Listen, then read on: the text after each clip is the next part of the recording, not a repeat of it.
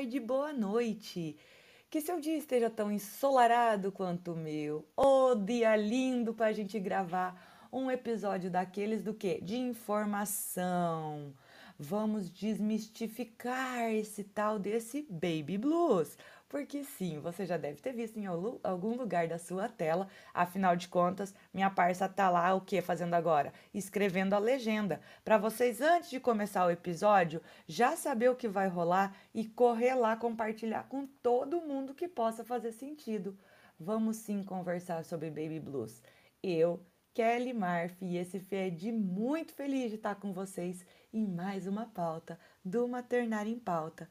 Mãe da Malu e do Felipe Tô aqui toda terça-feira, por volta das sete e meia, oito horas da manhã, porque a gente mudou o horário, vocês pediram, e a gente está colocando logo cedinho, para já ouvir no trânsito, já ouvir durante o dia e dar tempo de você compartilhar seu feedback com a gente, seja na DM, no WhatsApp, ai, um tantão de lugar que vocês encontram a gente, que tá tudo aqui na descrição desse episódio. Bora lá?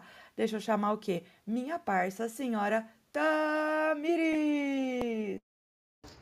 Oi, Kelly, que alegria gravar hoje aqui com você, com a nossa convidada, que eu já conheço ela pessoalmente e eu fiz questão de convidá-la para falar sobre esse tema de hoje. Estou aqui aprendendo, né? Ah, enquanto gravamos, já vamos elaborando a legenda, já vou linkando o que foi falado, alguns tópicos, para que quem for escutar já consiga né, ver ali o que, que nós vamos falar e só dar aquele play maroto e escutar o nosso podcast. Além de escutar, lembre de compartilhar, porque cada vez mais estamos com mais player, né? Estamos chegando em outros países, então isso é muito bom, né, para nossa audiência, para que a informação realmente feita aqui de qualidade, né, e com bastante carinho chegue em outros locais e para quem precisa escutar tá? Eu sou Tamires, mãe da Sofia, né? Sofia tem seis anos, logo, logo, né? Já vai fazer os seus sete anos aí. E é, sou doula, educadora parental, é, perinatal e aromaterapeuta. Moro na região de Curitiba e atendo por aqui. Ô, oh, gente, eu nem boto meu currículo, acho que vocês já enjoaram. Depois vocês até me dão um feedback, que se eu começar a falar, dia desse tava falando com o Tamires, essa semana bati 57 cursos feitos lá na, na Unasus. Acho que eu preciso dar uma parada nisso daí, é muita informação para minha cabeça. Mas enfim, para que que eu tô falando tudo isso? Para contar para vocês que sempre existe uma pessoa que pode auxiliar vocês a organizar essa maluquice que vai passando pela cabeça da gente. Porque vai mudando as nuances, tá? Na gestação a gente tem um, uma aspira, quando a gente tem neném a gente tem outras, e as preocupações vão mudando, e a nossa autoconfiança vai passando por altos e baixos, muito baixos ou inexistentes. O que? Que a gente chama para essa pauta extremamente importante uma psicóloga. Mas muito além de psicóloga, ela é psicóloga obstétrica e perinatal. Quer dizer, é uma pessoa que está extremamente capacitada para falar, te acompanhar, te ouvir nesse momento em que os altos e baixos parecem muito mais alto e muito mais baixo. Porque também ela é mãe do Joca e eu chamo para bater um papo, como diz minha parça, maroto com vocês a psicóloga Camila Machado, Camille Machado. Seja bem-vinda! Muito, muito, muito obrigada, meninas. Eu estou extremamente honrada com esse convite. E sim, super capacitada ou não, né, Kelly, em cuidar de mamães, porque, olha, é uma profissão que me tirou assim do total conforto do meu lar, né? Que também, né, como mãe do Joca, passei aí por esses altos e baixos da maternidade e o que me fez ter esse olhar do acolher com amor e carinho tantas mães que passam por esses altos e baixos. Então, muito obrigada. Vamos informar com qualidade e evidência científica sempre. Obrigada. Ah, que maravilhosa! Obrigada a você por estar aqui com a gente. Porque baby blues é facilmente confundido às vezes com ai, eu tô down. Ai, meu mood hoje não está legal. E nessa era de vibrações positivas, da gratiluz e não sei o que, talvez, minha amada, meu amado, seja melhor a gente ir em busca de mais informações. Baby blues é um assunto sério. Baby blues é, é, é um acometimento, vou chamar assim, e já já a Camille me corrige, é, em muitas mulheres. 70 a 80% das mulheres acabam tendo baby blues durante ali o período pós-parto. Mas é o diagnóstico disso, como é feito? Vamos começar pelo princípio, Cá. O que é um baby blues? Perfeito. Vamos lá.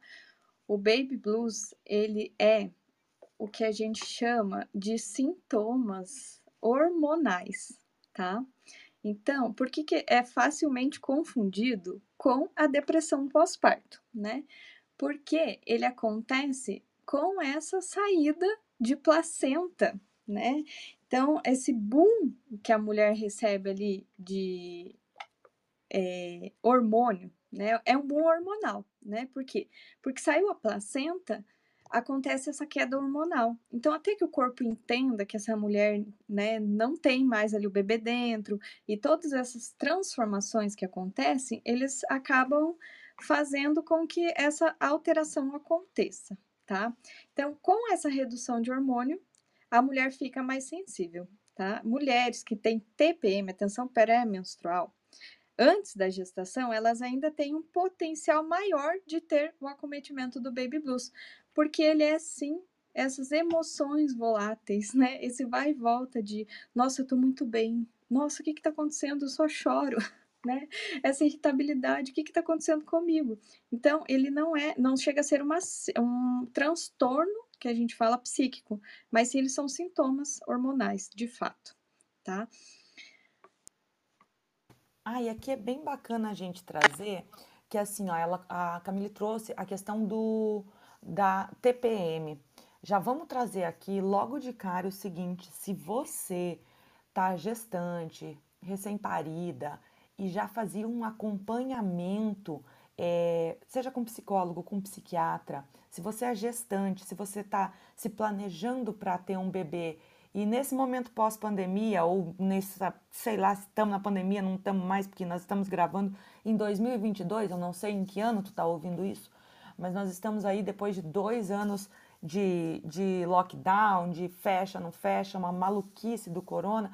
Vamos pensar também como que a gente está psicologicamente. Então, às vezes você está lá tomando um medicamento para te auxiliar a se manter bacana nessa maluquice chamada vida. Você está fazendo um acompanhamento com psicóloga, com terapia e tudo mais, ou com um terapeuta fazendo esse acompanhamento. E aí você vai engravidar, você vai gestar um bebê, aí você vai parir e muitas coisas vão mudar. Então já se planeje para fazer um desmame de medicamento, uma troca de medicamento para você não precisar parar abruptamente, mesmo que você descubra uma gestação do nada, assim, porque é possível, né? A gente transa, então é possível que isso aconteça. E aí é para você não ficar sem o seu apoio.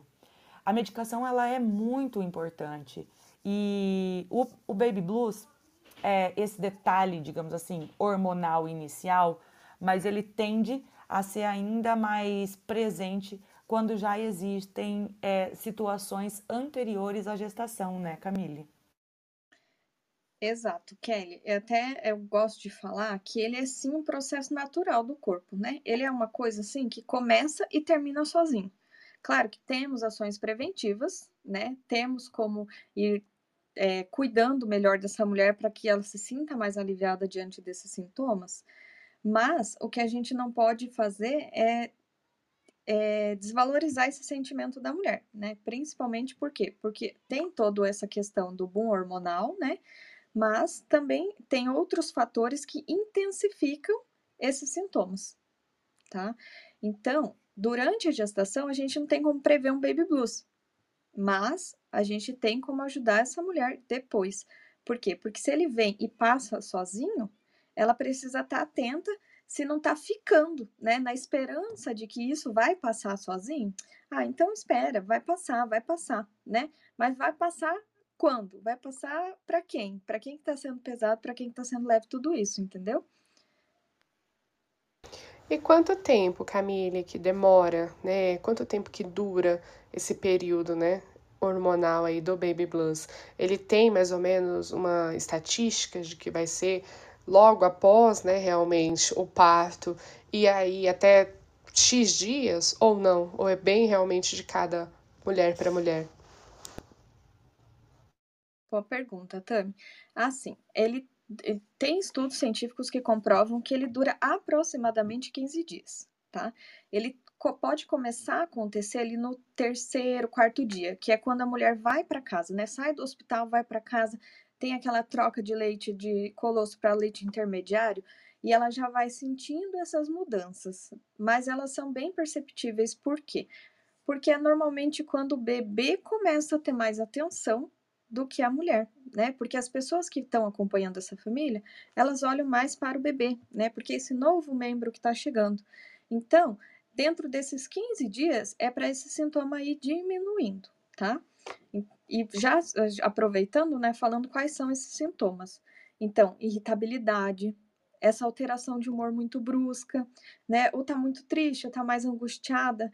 Ai, tô chorando, não sei nem por que, que eu tô chorando, era para eu estar tá feliz, né? Essa maior frase que eu escuto, a, a, com mais frequência, assim, né? Era para eu estar tá feliz, o meu filho tá aqui, eu quis tanto ele, por que, que eu tô chorando? Por que, que eu tô triste? Mas a gente sabe o porquê disso tudo, né?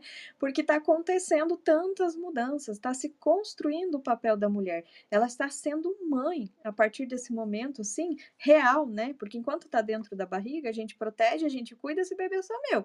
Mas saiu, tem todo esse cuidado de todo mundo estar tá olhando mais para esse bebê, esquecendo um pouco dessa mulher. Então ela se sente sozinha, né? Ela tem essa não tem, não tá tendo essa capacidade de lidar com essas circunstâncias. O marido tá ali, mas quem que é esse marido agora? Eu tô tendo divisão desse marido com o bebê, né? Se ele está só cuidando do bebê, e olha eu aqui, né? Uma, uma sensação de vocês estão me vendo, né?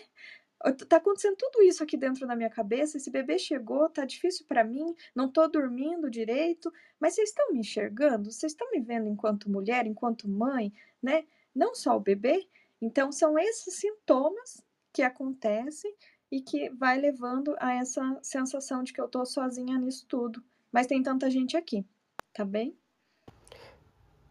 E o quanto verbalizar, né, esses, esses, esses sentimentos, esses sintomas, essas emoções, tudo isso que permeia aí, né, na cabeça dela, e quanto verbalizar isso é difícil, né, Camille? Porque ao mesmo tempo que ela pensa, ela não consegue falar, né? Ou ela pensa assim, não, se eu for falar isso, para quê? Né? Por quê? E aí vem também uma tal da culpa, né? Começa a dar um pouquinho, né, já a entrada dessa tal da culpa materna. É isso mesmo ou não? Viajei.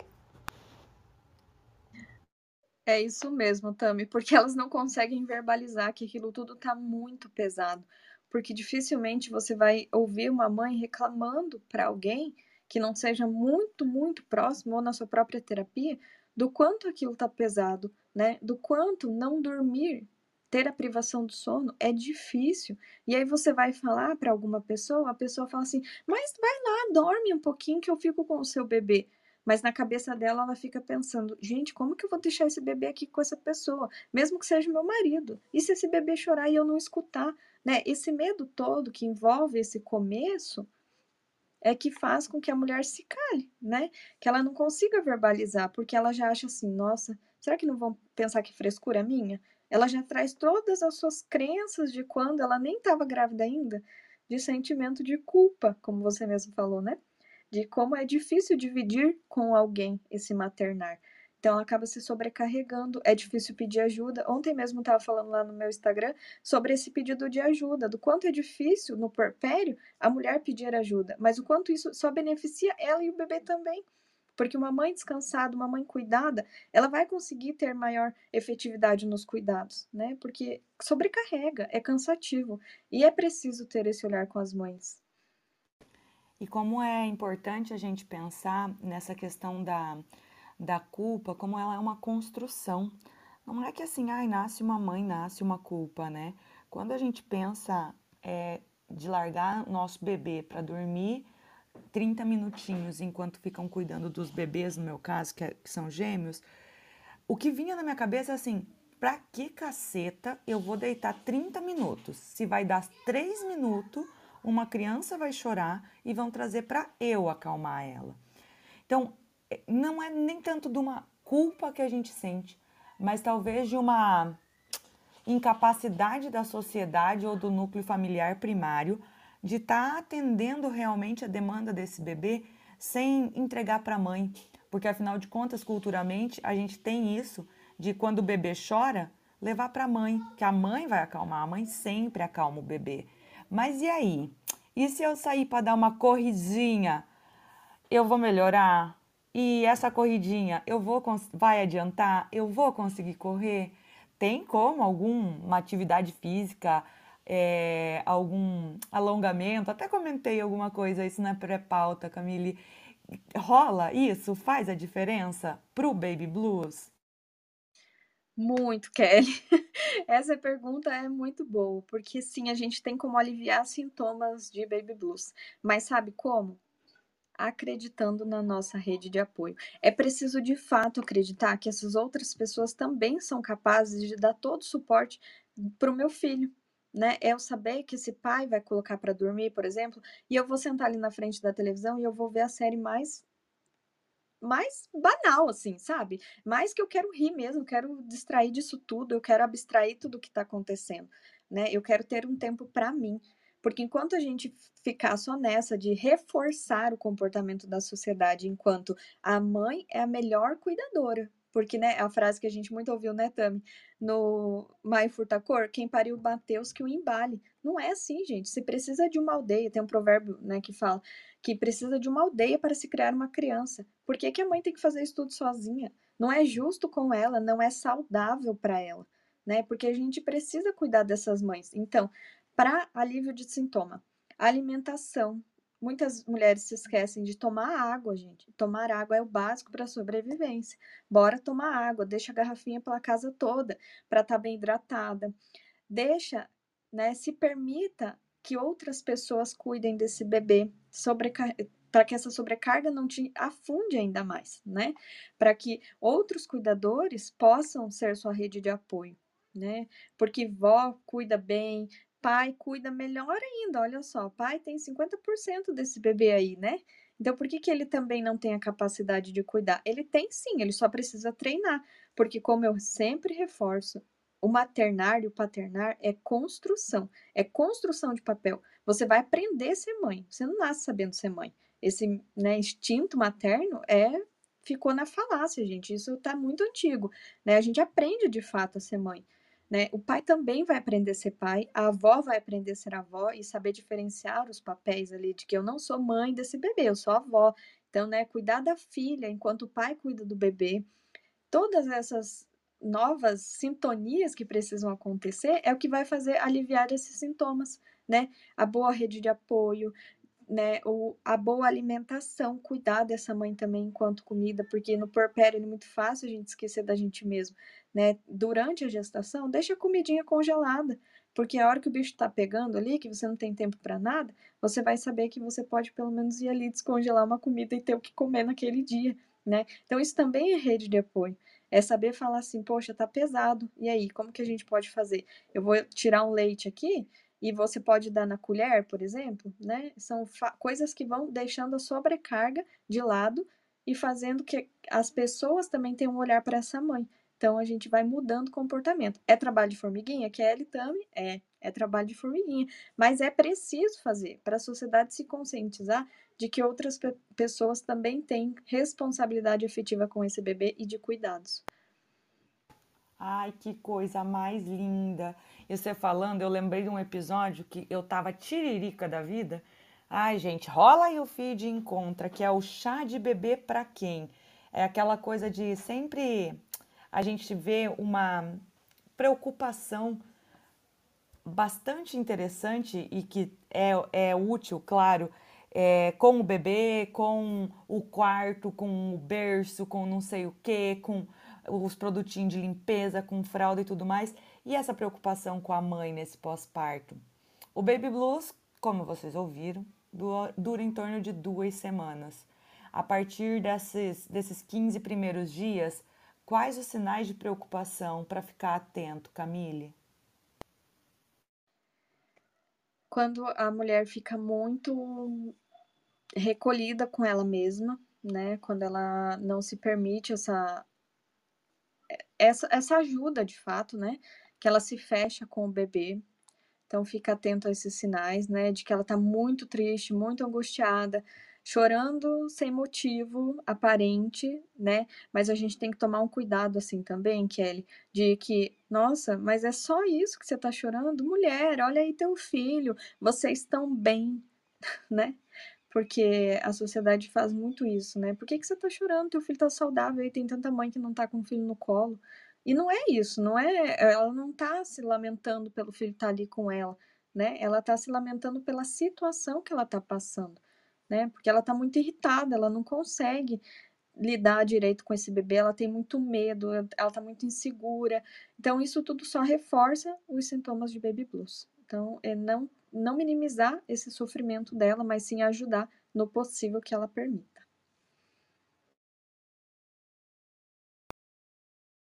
E uma, um ponto que eu queria voltar um pouquinho na fala da Camille é que é né, uma construção, essa mulher está aprendendo né, a ser mãe, da mesma forma que o pai está aprendendo a ser pai. E aí não se engane que esse já for o segundo ou terceiro filho, que esse aprendizado é diferente, porque ela está aprendendo agora a ser mãe daquela criança. Eu vejo muitas mulheres né, falando assim: nossa, mas eu não tive isso na minha primeira gestação, eu não senti isso, e agora eu estou sentindo. Então, algumas sim, né, não vão passar pelo baby blues na primeira, na segunda gestação, mas na terceira pode ser que passe, né? E entender que esse processo né? É um processo ali que está acontecendo, né? Do seu corpo que não, não tem algo de errado, mas que ela possa entender e compreender como, né, auxiliar e como as pessoas que estão ao redor dela também possam auxiliar e não julgar, é muito importante, né, porque eu escuto isso e me vem aqui na, na mente agora de que às vezes, né, tudo às vezes em volta da, da primeira gestação, que na segunda, ah, você vai tirar de letra. Claro, gente, a segunda é mais leve, é, né? Alguns, alguns detalhes, nossa, vão melhorar 100%. O enxoval, por exemplo, a primeira tá lá desde o início fazendo e a segunda tá com 36 semanas, nem fez a mala da maternidade, né? Mas, é, outros pontos são importantes prestar atenção, não é?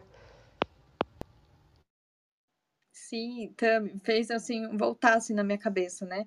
Na, no meu pós-parto do Joaquim, o que que aconteceu? Eu tive um problema de mastite no seio, né? E aí teve um dia que eu chorei muito, muito, muito, muito. Eu peguei o telefone, liguei para minha irmã em Campinas, tipo, mesmo que ela pudesse me ajudar, ela tava muito longe, né? E aí eu peguei e falei assim: tanta gente aqui perto e ninguém me traz um copo de sopa porque eu só precisava comer. E eu chorava horrores, assim. Olhando agora, claro que eu passei pelo baby blues, eu sei identificar que eu passei pelo baby blues, mas eu também me assustei com a intensidade que veio tudo aquilo, né? E aí, no outro dia, meu pai amanheceu aqui na minha casa com uma panela de pressão de 2 litros de sopa, que eu não sabia nem mais o que fazer com tanta sopa. Mas é saber identificar que não é um sofrimento, sabe? Que é forçado, que ele vem, ele brota, assim, de forma muito natural. Então, o Baby Blues, ele não é uma coisa que você vai ter controle de tudo que está acontecendo né? Mas você vai estar atento ali a esses sinais. Você já vai saber o que é que pode acontecer. E sim, cada gestação é única, pode acontecer, pode não acontecer, assim como tantas outras coisas, né? Mas é estar atento que às vezes a gente cuidar mais do emocional faz muito mais sentido do que comprar muita coisa de enxoval que não vai usar, né? Assim como amamentação, ter uma consultora, né? Ter todos esses cuidados ali, de ser cuidada, tanto no parto como no pós-parto, faz a diferença para essas mulheres. Ai, que coisa mais linda, meu povo. O que, que vocês acharam? Conta pra gente, você passou por isso? Quais foram as sensações do baby blues por aí? Traz pra gente, compartilhe conosco. A gente também quer saber. Às vezes a gente recebe uns feedback acanhadinho. Bora mostrar para o mundo. Vamos falar sobre isso. Quanto mais a gente fala, mais a gente normaliza e mais a gente abre os olhos da necessidade do cuidado e do autocuidado. Ai, é isso, tá? Esse foi o nosso episódio sobre Baby Blues. A gente quer agradecer demais você que chegou até aqui. Quer pedir de verdade, do fundo do coração, para você correr aqui na descrição desse episódio que vai ter todas as nossas redes sociais. Sigam a Camille, peçam socorro para ela, meu povo. Aproveitem os profissionais maravilhosos que vêm com a gente nessa parceria incrível, produzir o Maternário em Pauta. Eu vou deixando meu beijo, eu vou deixando meu abraço sincero para você que está passando por esse momento. E para você também que ficou com um pouco de medo ouvindo. Se você está gestante, saiba, vai passar. Tudo passa. Os bons e os maus momentos. Mas busque ajuda, especialmente nos maus. Nesse momento é melhor você ter alguém que pegue na tua mão e te auxilie passar por isso. Um beijo no coração, porque essa pauta vai se encerrar em 3, 2, 1. Acabou!